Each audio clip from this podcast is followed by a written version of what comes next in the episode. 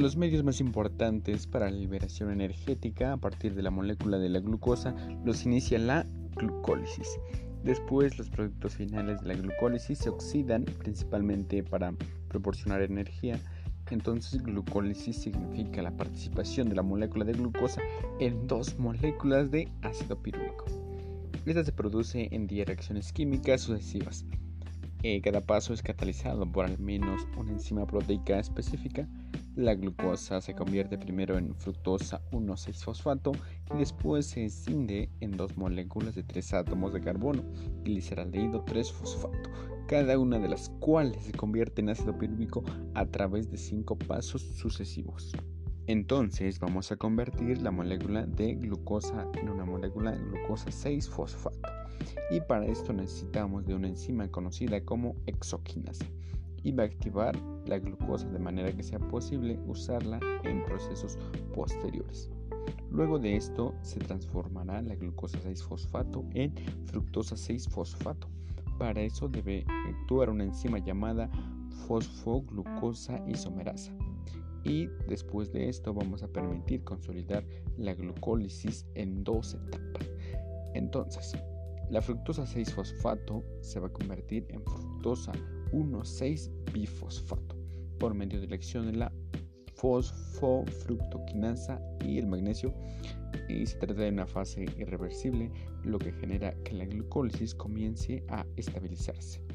Ahora bien, la fructosa 1,6-fosfato se divide en dos azúcares de tipo isómero, es decir, dos moléculas con la misma fórmula, pero con átomos que están ordenados de una manera distinta, lo cual tienen también propiedades distintas. Son azúcares eh, como la dihidroxiacetona-fosfato y el gliceraldehído 3-fosfato.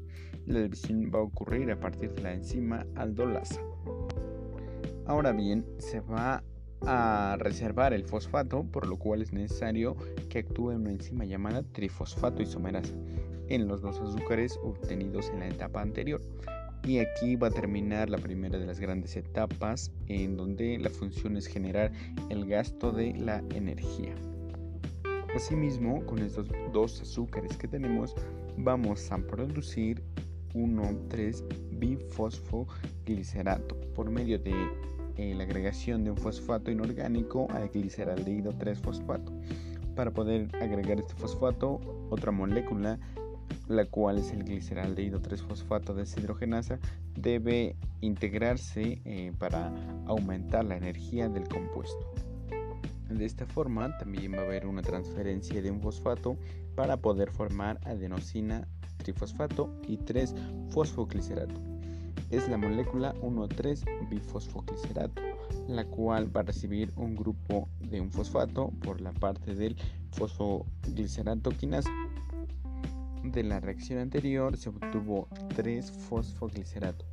Ahora es necesario generar 2 fosfoglicerato por medio de la acción de una enzima llamada fosfoglicerato mutasa. De la misma manera, una enzima llamada enolasa se va a encargar de eliminar la molécula de agua del 2-fosfoglicerato y de esta manera se va a obtener el precursor del ácido pirúvico. Finalmente está la transferencia de fósforo del fosfoenolpiruvato al adenosin difosfato. Esta reacción va a ocurrir por la enzima piruvato quinasa, lo cual va a permitir que la glucosa termine de transformarse en ácido pirúvico. A pesar de las múltiples reacciones químicas de la serie glucolítica en casi todos los pasos, solo se libera una pequeña porción de la energía eh, de la molécula de glucosa. Sin embargo, entre los estadios del ácido 1,3-difosfoglicerdehído al ácido 1,3-fosfoglicerdehído y de nuevo, entre los estadios del ácido fosfoenol pirúvico al ácido pirúvico, los paquetes de energía liberados son mayores de 12.000 calorías por mol. De este modo se sintetizan un total de 4 moles de ATP por cada mol de fructosa 1,6-difosfato que escinde en ácido pirúvico. Con todo esto se precisan 2 moles de ATP para fosforilar la glucosa original y formar fructosa 1,6-difosfato antes de que empiece la glucólisis. Por tanto, la ganancia neta de las moléculas de ATP del proceso glucolítico completo es solo de 2 moles por cada mol de glucosa utilizado.